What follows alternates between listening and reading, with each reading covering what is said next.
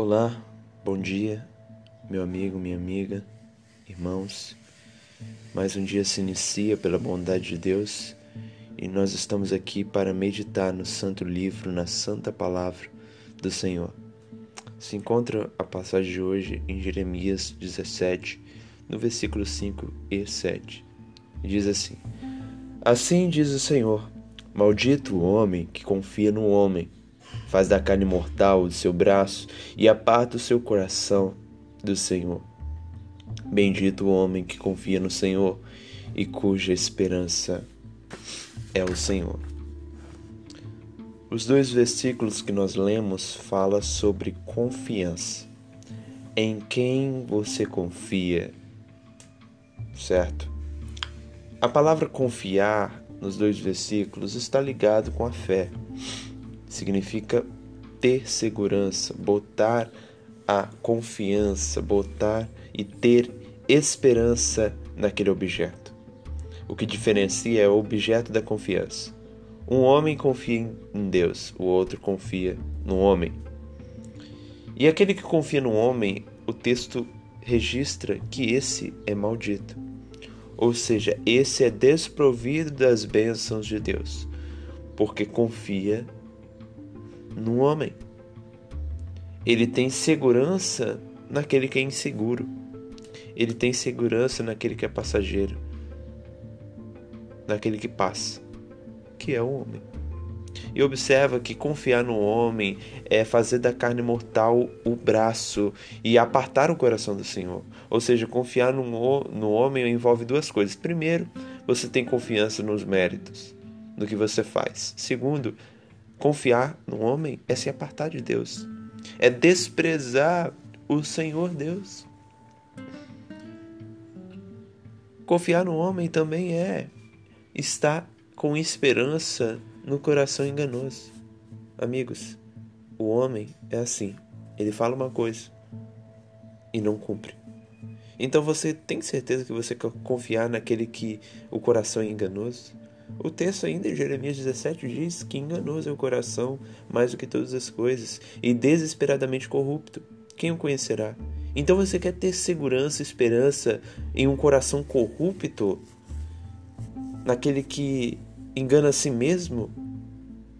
Observa isso que o texto está dizendo.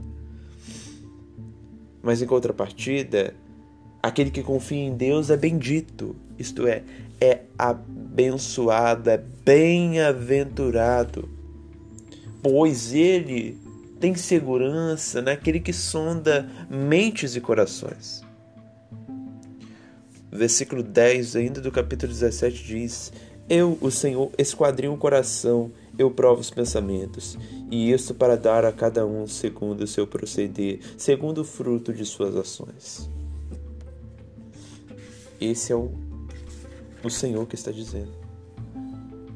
Confiar em Deus, confiar em Deus, ter a esperança em Deus, ter confiança, é depositar sua fé naquele que diz: Não temas, que eu sou contigo. Isaías 44, 2. Assim disse o Senhor. Então, aquele que confia em Deus, ele está seguro no que é o dono do universo no que controla todas as coisas. Por mais que a teologia liberal dos últimos tempos tenha dito que Deus não é o controlador de tudo, as Escrituras nos mostram que o Senhor controla todas as coisas e que é nele que devemos confiar, não em nós. A palavra de Deus diz em Provérbios: confia no Senhor e faz o bem. Confia em Deus. E para o encerramento dessa pequena mensagem, Quero ler o texto que diz em Mateus 10, 28. Não temais os que matam o corpo e não podem matar a alma. Temei antes aquele que pode fazer perecer no inferno tanto o homem, tanto a alma como o corpo.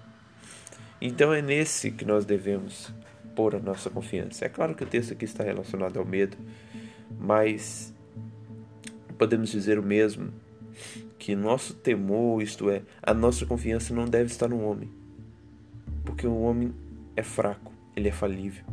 Mas a nossa confiança deve estar no Todo-Poderoso, no que condena, no que salva. É nele. É nele. É nele que devemos confiar. É no Senhor. É no Senhor. Porque Ele é o Santo de Israel, o Todo-Poderoso, a esperança em minhas incertezas da vida. Confiemos no Senhor, não em nós, não em homens, mas nele.